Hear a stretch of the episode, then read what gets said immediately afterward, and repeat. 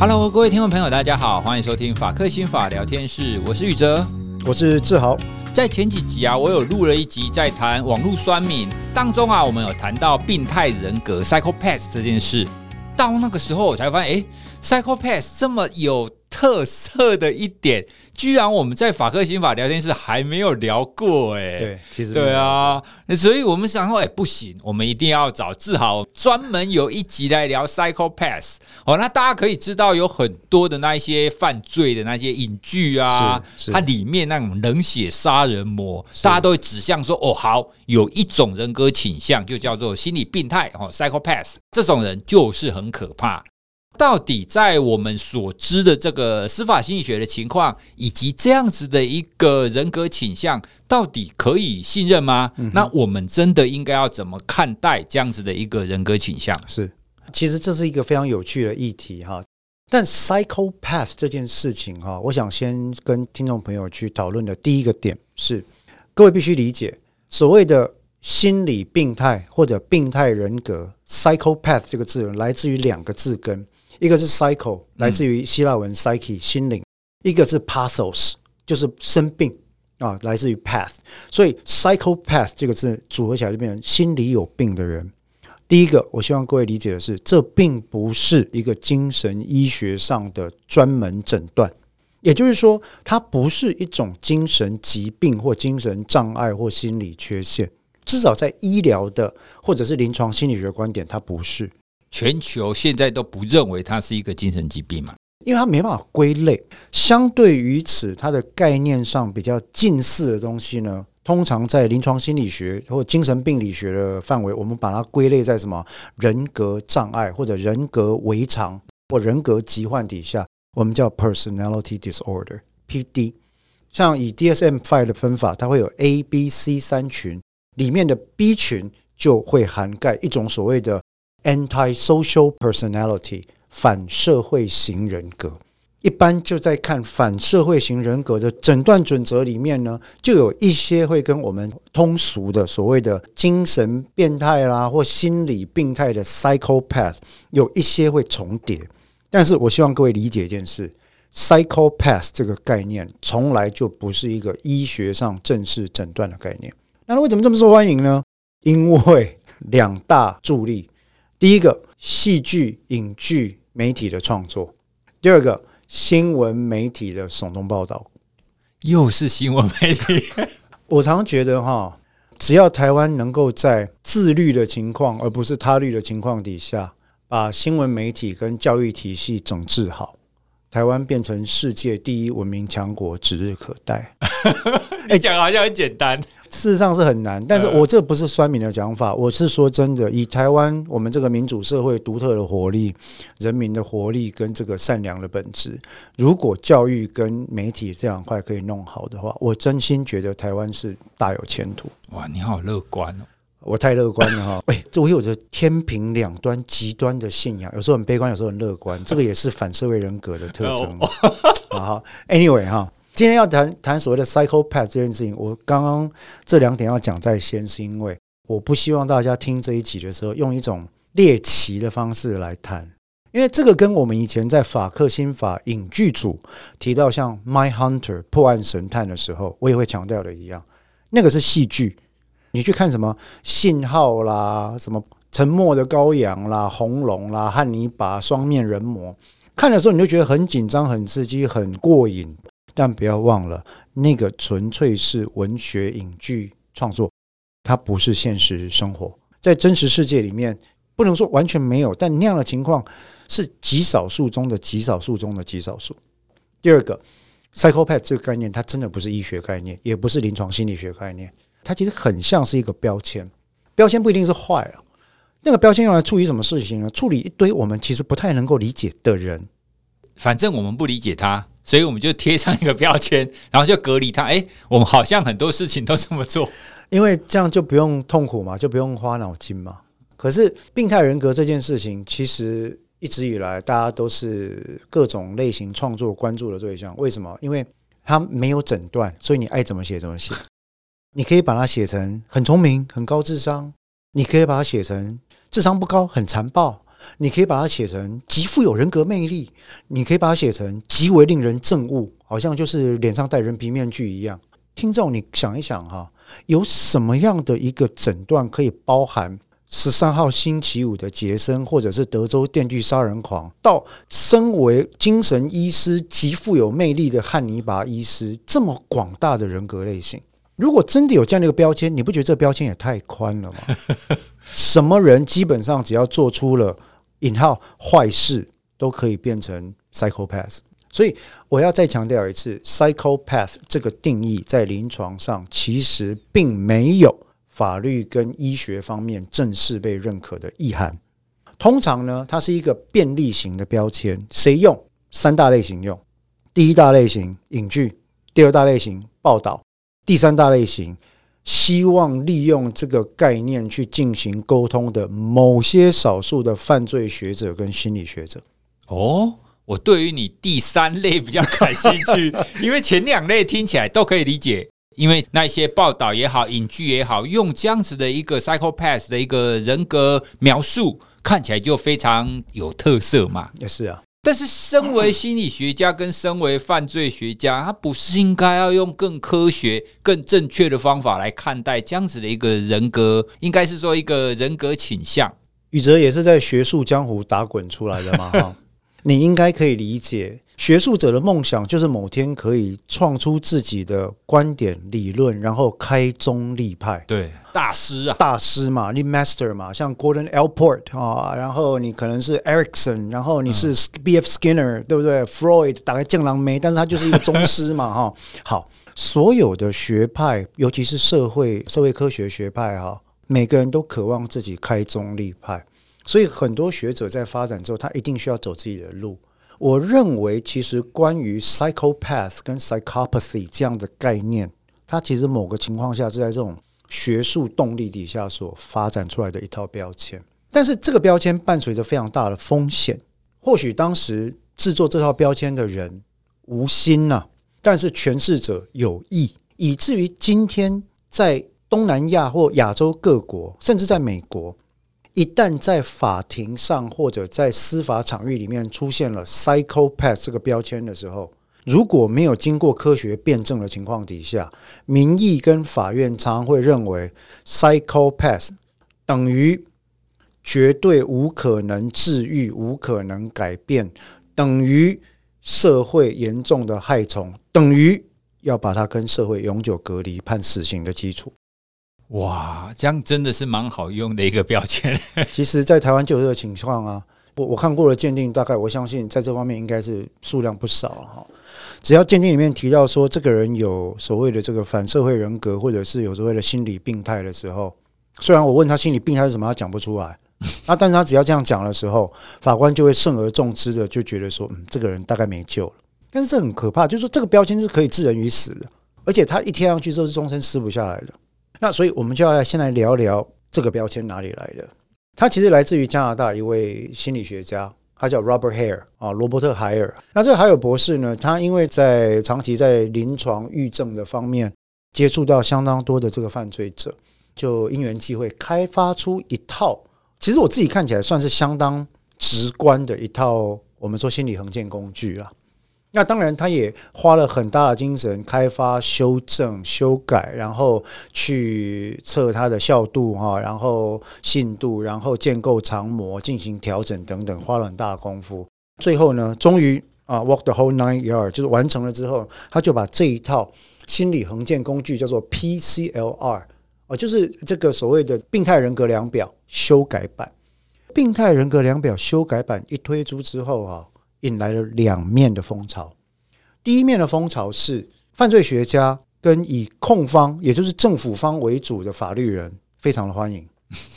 为什么？因为他们认为海尔博士帮他们找到了一个不是杀人的理由了，是找到了一个。为什么有一类人会不断再犯，无视他人的痛苦，不负责任，无视他人的感情，然后没有同理心，先嘎嘎呗，一起同样做同样的坏事？为什么就有这种人？为什么我的 correctional facilities，我的预政矫治措施就是对他们没有效啊？海尔博士给我们一个简易的答案，这个答案是因为他是病态人格，所以他就是恶魔。很有可能。所以我们在求刑的时候呢，法官啊，这个人教也教不动，西西也被撩毙啊，你就把他判死刑吧。这种情况就会出现。各位常常在想说，哦，美国司法多么正直，多么高洁，也没有了。其实跟台湾发展也很类似了。可是另外一方面的浪潮，就是来自于很严谨的科学家、心理学家、精神专科医师跟其他的犯罪学家。他们提出的第一个问题就是说，心理病态这个概念，它不是一个临床诊断。DSM 从设了人格违常疾患的这个概念之后，虽然他们自己也承认。Personality disorder 是一个非常难抓的概念，但好歹它是有病例、有 category、有统计，他去做一个实证的研究。那你这个 PCLR 感觉上主观诠释的程度很高。PCLR 的量表，因为我读过了，坦白讲，我很担心我去做那个量表哈。你也是？哎，我很担心我是，尤其是我生气或者人会有状态不好的时候，我很担心做出来会是。但 precisely 因为 I know how to beat it。因为我读过很多量表，所以我会知道那量表对我可能没有效。但我心里就觉得说，哇，如果照这样做的话，我我看我到底嘛是危险。我可能一生没有任何暴力行为，事实上我曾经是被霸凌的对象，但是我去做，我可能会觉得说，哎，我危险。其实很多的精神科医师、心理学家跟这个犯罪学家就会发文来讲说，我觉得这个量表，第一个，它有把概念类型标签化，做负面应用的高度风险。第二个，我怀疑它的信效度在应用面不够高。事实上，曾经有一组心理学家为了评鉴这个量表，发文在 APA 美国心理协会的时候，被海尔博士告。宇哲应该很清楚啦，任何的心理学家或精神专科医师对某一个寄存的心理横线工具或心理测验的信效度做检验，对里面的变因或因子提出讨论，这个是很对啊。这个很常见嘛，很正常啊。嘿啊，我是对事不对人嘛。我说，哎，宇哲，你那个量表哈，那个里面有一个 factor，我觉得那个设定它的那个组间效度有问题啊，然后你的数据有问题。这个并不是等于宇哲就是个坏人，或者是你不值得在这个地方执业嘛，对不对？想要把这个东西弄得更好才对啊。对，但是还有博士就就落了书了啊，就发发那个律师函给美国的 APA，警告说，第一个，你不准他刊登这篇期刊。第二个，他必须要照我同意的方式修正这篇期刊的内容。第三个，如果你们刊登的话，我会告他跟你们 libel，就是诽谤罪、妨害名誉罪。这可以吗？啊，在美国万事皆可告啊。那其实法律上当然也是准许了哈。那那个时候，那一组心理学家就觉得非常非常的疑惑，就是说我不懂，我只在跟你讨论心理衡鉴的内容，你怎么就动手告人呢？嗯。那后来其实他们可能也是出于担心。那那个时候其实因为海尔博士已经是很大咖了，所以他们就妥协，修改了一部分，啊，一部分没修改。这个论证上网都找得到了哈，你只要打 Robert Hare，然后 controversy，然后在 PCLR 就找得到。PCLR 这个工具是非常非常有争议性的工具。事实上，非常多的精神专科医师觉得 this is crap，这个是很不能相信的东西。但是这是两派的观点。对吧？控方很欢迎，辩方跟有些科学家觉得这个好像不太值得信赖。但问题是，他在媒体跟教育界产生的反应哦，非常非常的余波荡漾。这个名词被大量广泛的使用，以至于到现在，任何类型只要涉及重大犯罪的、比较骇人听闻的，很快大家第一个联想的就是 PCLR。里面所提到的心理病态或者精神变态这样的概念，可是呢，我觉得近期有一本书啊，对于这个概念的呃，你要说去标签化或者标签的重新建构或内容厘清，做了很好的一个工作。所以坦白讲，因为我跟他没有利害冲突啊，我跟这个出版社也不认识啊，然后我就是看了这本书，我觉得这本书需要推荐，它是那个。方言出版社出的《病态人格心理学与死囚共存》的这个犯罪心理学权威，一个叫做原田龙之的日本犯罪心理学教授，他其实他在日本蛮有名的。这本书大概是我近期看过对于 psychopath 的概念呢，论述详细、深入浅出、引证相对完整也中肯的东西，而且做了很多案例。我其实看到这个书，我会想推荐，是因为我觉得我很害怕大家抱着一个错误的概念，然后一直不断的觉得说啊，那个就是精神变态。这个精神变态就算他是，下一个问题应该是问说，那接下来我们要怎么做？这才是重点嘛。可是你刚刚都说了，这无可教化可能性啊。对啊，啊，那个我就说这是标签下引发的新标签嘛。逻辑里面代换概念或偷换概念是最省事的嘛，因为他是病态人格，所以他欠缺教化可能性，所以他有永久与社会隔离之必要，所以他求其生而不可得，所以要判死刑。在死刑之前的四个词语，它的内容都是空洞的。空洞的意思就是任人讲，非常主观，我爱怎么评断怎么评断。那当我们在处理人身自由或者是生命安全的时候，用这样的概念，我不是说不能够去合理的限制人身自由或者其他自由，但是当你要用这种概念的时候，就会留一种很可怕的状况：谁有权利谁说了算。所以在台湾主要会用这样子的一个量表，或者是主要做这样子的评断哦，就是谁是这种 psychopath，大部分都是在法庭上吗？刑事法庭，而且现在有一个很可怕的风潮是重大案件的量刑评估里面，甚至司法院主办要求调查这个量刑评估里面，研究团队居然也会说可以参考 PCLR 量表，大家可能会觉得很。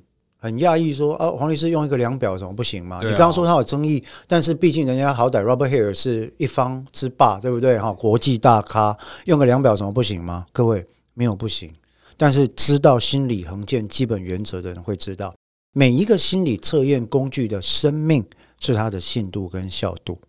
每一个心理衡鉴工具之所以这么难做，你看我们台湾学者花了这么多年，做出多少国际通用量表来？不多。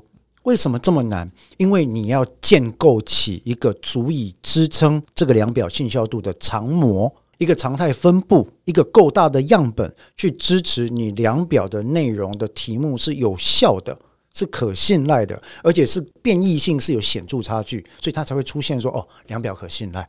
白话就是，当我依据这个量表对人贴上一个标签的时候，我不会对。不该被贴标签的人贴上标签，我也原则上不会对该贴上标签的人没贴标签。这就是医学诊断的基准嘛？不要有伪阴性，不要有伪阳性。我想经过 COVID nineteen，大家对 大家对这个名词渐渐熟悉了哈。好，心理学做的也是一样的东西。你明明没有这个人格，我不要把你评断为这个人格。那这个是心理横见学或者心理 psychometrics 啊，心理测验的理论一直在追求的基本原则。可是今天我们在台湾，如果随意的引用国外没有在台湾本土建立信效度长模的一个横建工具的时候，会出现什么结果？没准。对啊，因为你不知道那个 cut point 在哪里。对，因为很多的心理横建工具跟文化。甚至次文化有关。我举个例子，非常多的人格量表 （BNI） 或者是卫士成人智力量表，在美国是有次文化量表的要求的。美国 APA 美国心理学会非常严格的要求说：“诶，对于拉丁墨西哥裔的量表，跟对华裔美国人量表，跟对非裔美国人量表，它是不一样的，因为他们有不同的 cultural context，嗯，它的文化脉络不同。”所以你的量表必须要能够反映文化脉络，所以你的常模之下建构的 variance 的变异度会不一样。这个我想听起来好像有有一些术语，但是可以理解，就是说不同的族群你用不同的方法对待它了，就大概就这个意思啊。那所以我们就要理解一件事哦，当我们在用 PCLR 的时候，我们是把加拿大当初研发的量表偷来台湾用。我说偷一点也没有冤枉这些人，PCLR 的授权是要费用的，你要付钱。他才会准许你翻译成当地版。你要日本就有代理商在翻译，你要付钱，你要开才会给你原本的数据，才会给你操作手册，才会给你使用说明，才会跟你说你在本地的信效度长模建立需要历经哪些步骤。你要付钱才有这五件事情。所以今天当我去偷别国的研究学者所开发的量表的时候，我在做的是一个严重的国际智慧财产侵权的行为。哦。我们台湾非常喜欢做这个事，甚至在法庭上屡屡使用未经授权的量表，我看了不下十次。诶，法庭上不是有一个说法是，如果你使用的是非法的东西，就像那种偷录音啊，你使用了非法的东西，这个是不能当成呈堂证供的。宇哲，在正义之前，一切都不重要。啊，你苦笑哈，我我这话酸了一点了，但是我想第一个啦，我不知道刑庭法官理不理解智慧财产权法的概念，这是很大一大二的概念，我不太了解他们为什么不理解。但每次结果说这个量表未经授权，法官就说这是刑案，又不是智慧财产法院，你讲这干嘛？第二个，那我如果说庭上这个量表因为未经授权，显然没有常模，所以也没有信效度哦。到底是这刑案，你跟我讲心理学干嘛？他无法理解你说信效度是什么意思吗？对，因为一般我们受过心理学训练，就会知道，如果你一个横件工具你没有信效度，等于是你根本不知道要怎么去评分它，你不知道怎么分类啊。对，所以根本就是不能用。那法官不能理解，但我我必须要讲一件事情：法官不能理解，我可以理解他的不理解。可是如果到庭的心理学者，你明明受过心理横件的基础训练，你还故意使用。在台湾使用未经授权的心理横件工具，而且是在需要追求正当法律程序的刑事司法法庭里面使用。嗯，坦白讲，我认为这是违背学术伦理的。对啊，这个很危险呢。对，可是，在台湾，我认为目前这种情况蔚为风潮。哇，当然有很多人的他的答辩就是说，我们台湾，你如果不用这些我们台湾自己开发的合法的授权工具，就很少啦。那因为很少，所以就可以去侵权吗？因为很少，我们不是才应该开发我们属于本国文化，或者是合法去拿到授权付钱嘛？智慧财产权要尊重嘛？因为很少，所以我们就可以忽略这个案子里面被告跟被害人的权益，随便拿个东西来做横件吗？那就可以糊弄法院吗？而且，其实我觉得 psychopath 不能算是一个必要的吧？它不是，它往往是被拿来判断说这个人该不该死的一个附加型量表。哎，这个其实蛮可怕的诶，如果一个没有信效度，一个你不知道它准不准的东西，然后你拿来，你就可以用来判断，哎，法官会不会判他死刑的话，那它的严重度其实蛮高的，非常高。因为当一个人被贴上 psychopath 的标签的时候，他就很容易在媒体的眼中被跟人魔画上等号。嗯，或者是像美国非常有名破案指南里面提到的那些人。Oregon Strangler 啦，Ted Bundy 啦，啊，就就啊，或者是什么 Zodiac Killer 啦，都画上等号。这个时候，法律就会失去它原本应该有的过滤功能。这个我们在科学上叫 Junk Science，垃圾科学就会流进法律的体系里面。嗯，它就跟一个量杯一样，量杯里面本来装的都是清水，但是因为你滴了一滴墨汁之后，墨汁不会停留在只有脏的那一点的原味，它会扩散到。清水的全部，从而整杯水都会脏掉。垃圾科学的问题，在美国讨论的非常非常重要，也有非常多高等法院跟最高法院的判决在讨论这个问题，甚至最后让他们在联邦证据法都做出修法，就是为了这件事情。你在美国，如果有哪一个心理学家敢用未经授权、没有当地信效度的工具在法庭上作证的时候，绝对被检辩双方批死，法官当场会禁用这个东西。对啊，这应该是基本的道理吧？对，但台湾是个例外啊，我不知道为什么。好，好了，那没关系。回到刚刚跟大家推荐这本书，其实是因为我觉得这本书写的真的是很好，就是说以一个长期被标签化的主题哦，原田龙之老师写的这本书呢，他去探讨了病态人格的七大迷思。哦，这里面有很多迷思啊，什么病态人格呢？一定是。高颜值、高魅力，然后冷酷无情，就他会有很多那种刻板印象出来。那这本书里面其实就一个一个去讲。我认为那个是科学性的讨论。那像我刚刚讲的另外一个特色是说，其实他也引用了，他有 citations。我看书只要看到没有 citations，我就会觉得这本书的可信度我会要保留，要保留一下。因为 citations 我有机会去 check。对，像他这边有提出这个所谓的七大病态人格迷思嘛。迷思本质上就指的这是这是错误的思思考方式。那例如说，大家都觉得病态人格，第一个病态人格指的就是犯下连续杀人事件的人，也就是连续杀人犯就是病态人格，未必哦，绝对未必，这两者是不能画上等号的。P 不等于 Q 哈。诶，我等一下，我这边问一下，台湾曾经有过连续杀人这一种？案件嘛，呃，其实有了，其实有过连续杀人，疑似是连续杀人类型的案件。那最有名的当然就是一次大规模连续杀人，就是北捷杀人案。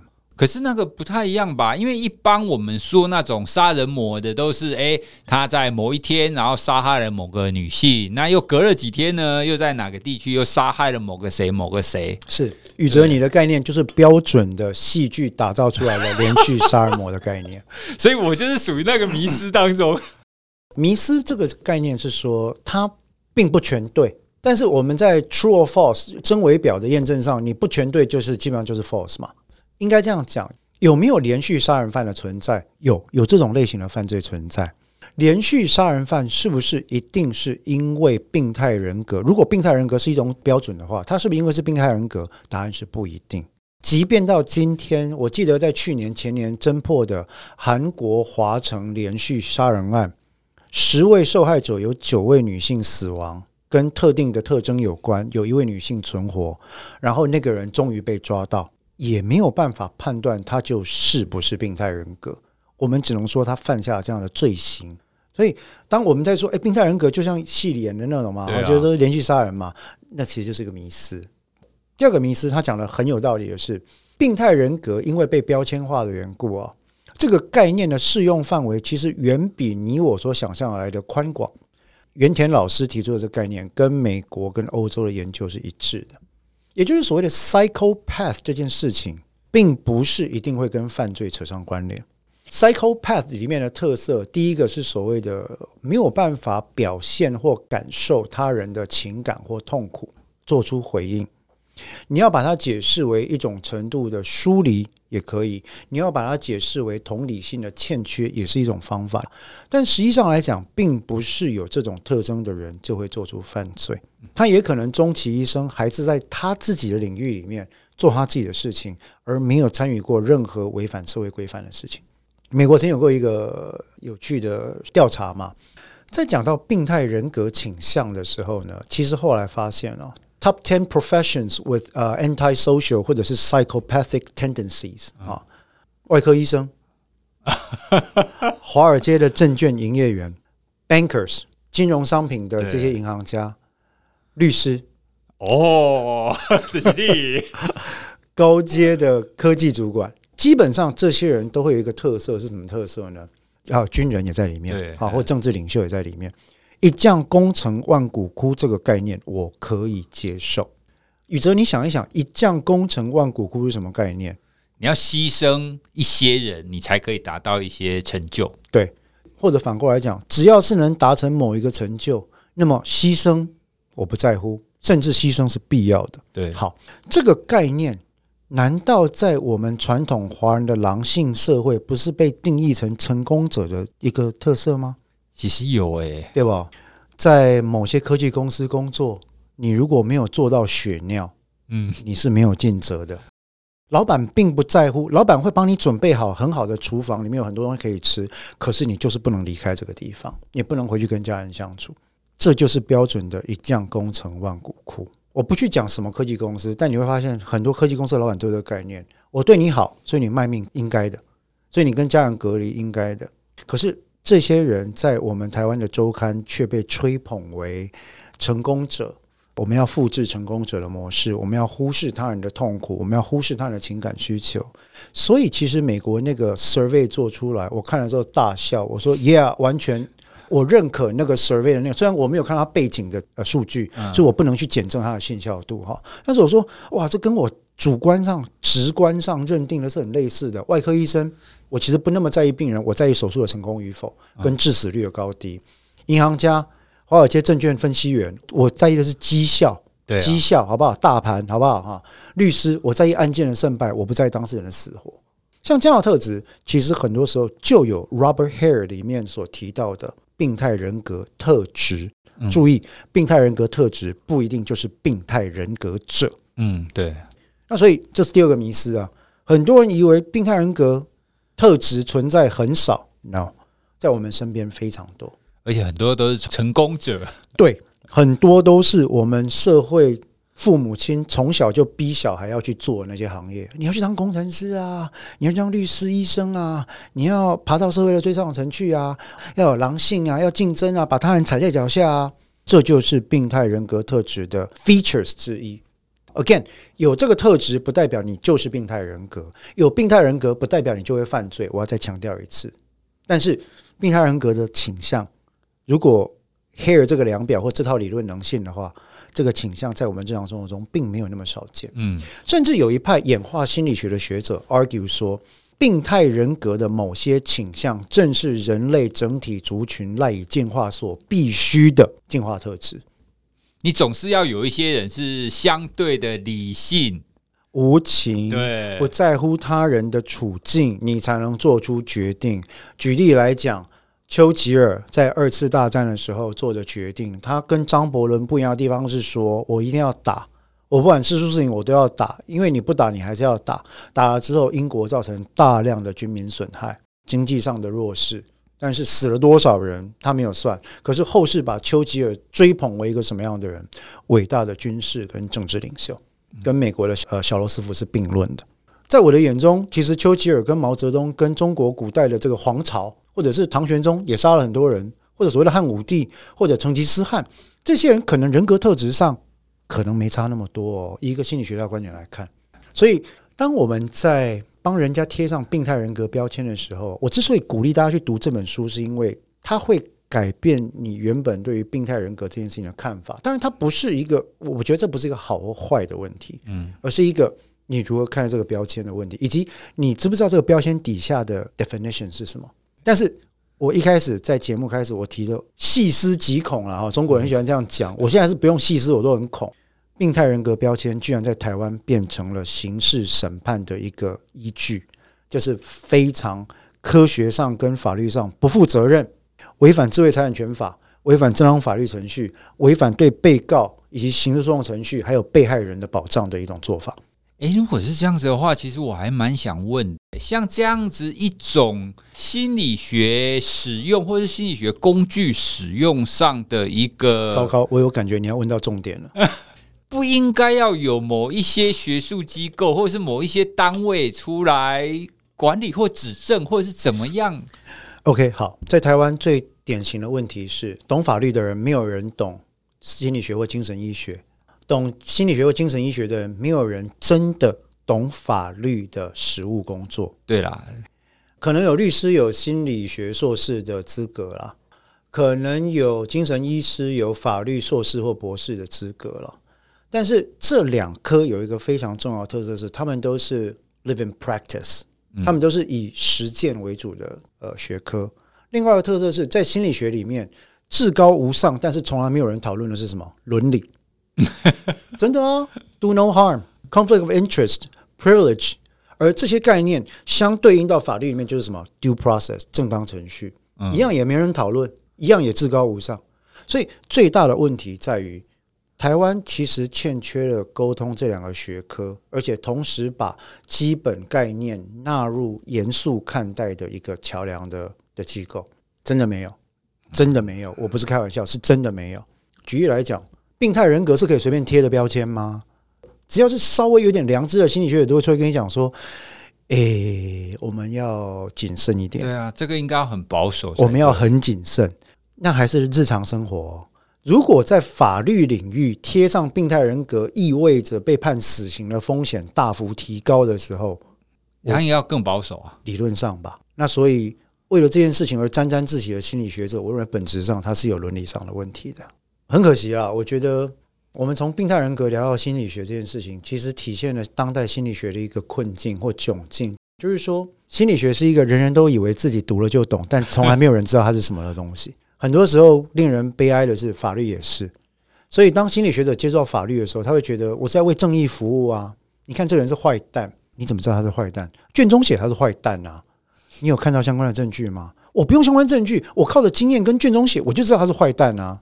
那你在现场吗？我不需要在现场，因为卷宗已经告诉我他是坏蛋。如果他不是坏蛋，他不会被检察官起诉的。这么表浅的一个推论逻辑，嗯嗯。对，非常多重大案件的审判里面充斥着这样的逻辑，那其实蛮可怕的。Again 呢，哈，我不是在倡导说什么犯罪不用受处罚，什么没事没有证据要脱罪干嘛？那个都是完全扭曲我本意的讲法。我在讲的只是一件事情，就是说，身为一个民主国家的司法程序，我们应该要遵照法律来处理这些事啊。如果大家真的那么讨厌正常法律程序的话，废掉，好不好？废掉 啊！如果大家那么讨厌刑事诉讼法、证据法则的话，废掉。哎、欸，你这样自暴自弃不好啊！我不会啊，因为我因为我有病态人格嘛，废掉，通通废掉，采人民公审制，爽！好，我们就是后乌托邦世代。那如果真的真的是大家所愿啊，我也就默默接受，或者我就远走他乡也没关系。但是在那之前，当我们还是一个自诩为科学跟法治很重要的国家的时候，乱贴标签。不附理由、乱用证据，然后不讲伦理这些东西，其实我觉得在法律跟科学的领域都是要避免的。但我回来讲袁田龙之老师的这本书，其实我认为我之所以推，是因为它很中性，各个方面具体的呈现了对于这个标签的各种看法跟论证。但是如果再回溯一层，在讲 Robert Hare 这个人的时候，我会合理的怀疑，因为我对于 PCLR 量表也做了一番研究。我会合理的怀疑，这个量表当初创作的时候，可能它的初衷是好的，可是后来的过程里面，有时候名气会让一个人骑虎难下。嗯，他对于这个量表的缺陷，他可能不太能够承认。这个量表有太多的主观诠释的成分在里面，所以不同人那使用这个量表所得出来的结果会不一样，它的评分可能会有相当的差距。那我就讲一个最简单的差距就好嘛，哈。在美国，大多数州是以三十五分作为病态人格的切节点，就是三十五分以上你就病态人格，三十五分以下你就没有。那我请问一下，我如果得分是三十四分，我是有还是没有？就没有啊，但是才差一分呢。对啊，才差一分，而且我真的很坏啊。嗯，我杀了十个人，可是我就三十四分，那我有没有呢？里面的这些问题，其实很多时候就是我会说，他跟受试者。还有施测者本身的训练、本身的原生文化、本身的成长背景，对司法以及对科学的看法会有相当程度的反应。所以，他主观因素的这些变异量，他没有被校准。如果在那些地方就是这样的话，你跨洋渡海来到台湾，用异国文化做了量表，这些变异量的差距会被放大。对，那你的变异量一旦放大之后，你的准度就更差嘛。可是。大家不知道是这么差的准度的东西，会被法院拿去作为判决死刑、无期徒刑的依据？其实我一刚开始在想这个议题的时候啊，我我我是把它当成是一个单纯的一个人格评估工具。那一般我们在想人格评估工具说，好啦，不管怎么样，你再不准，或者是你差一点，反正它也不代表什么啊。可是当你刚刚这样子讲起来，哦，它会被当成是一个是否应该要判死刑的一个资料的时候，那就非常严重了。姑且别的不论，就算不要讲死刑，在刑事案件里面，如果控方提出说，诶，这个人疑似有病态人格哦，法官心里面可能本来量刑是三年半起跳嘛。我一下量尺就会往上加两年，就跳一下。嗯，因为有病态人格这个事情哈，人是这样子，你一旦听了之后，你不能够抹除。对，所以控方提出来之后，我们辩方提再多的证据说这个怎么样怎么样怎么无效，这个怎么样科学有问题，法官其实那个阴影都在，所以量刑呢他就会自然的朝向那边。病态人格这样子的一个议题，看来没有我们想象中的那么简单。是，它虽然是一个人格倾向，可是呢，如果真的放在司法法庭上使用的话，它会对这一些被指控的人产生一个莫大的伤害，非常危险。对，所以因此呢，我们对于这样子的一个心理病态这样子的一个概念，要有很正确的理解，嗯，而且我们也要正确的使用这些工具了。而且我还想补充了哈。大家可能会觉得说啊，被指控的人造成伤害，他们本就活该啊，谁管他们？没关系，但是它会对我们的司法整体可信度以及我们科学的进展造成莫大的伤害。好，那我们今天呢，就用心理病态这样子的一个概念来跟大家聊聊，在司法心理学当中，我们怎么样正确的使用心理衡鉴的工具啦。是对，那这个也是我们必须要了解，而且必须要逐步的来建立的一个系统。是哦，那这样子我们整个社会、整个司法才会慢慢的往前进。好，那我们今天就跟大家聊到这里喽。那如果大家对今天这个主题呢有什么回馈，或者是有什么想要告诉我们的话，欢迎你到 IG 粉专，或者是都可以私讯给我们。对，或者是如果大家对于病态人格这个概念还有更有兴趣的话，我们也是可以再讨论，因为还有太多东西可以谈。那我们今天就聊到这里喽，拜拜。谢谢，拜拜。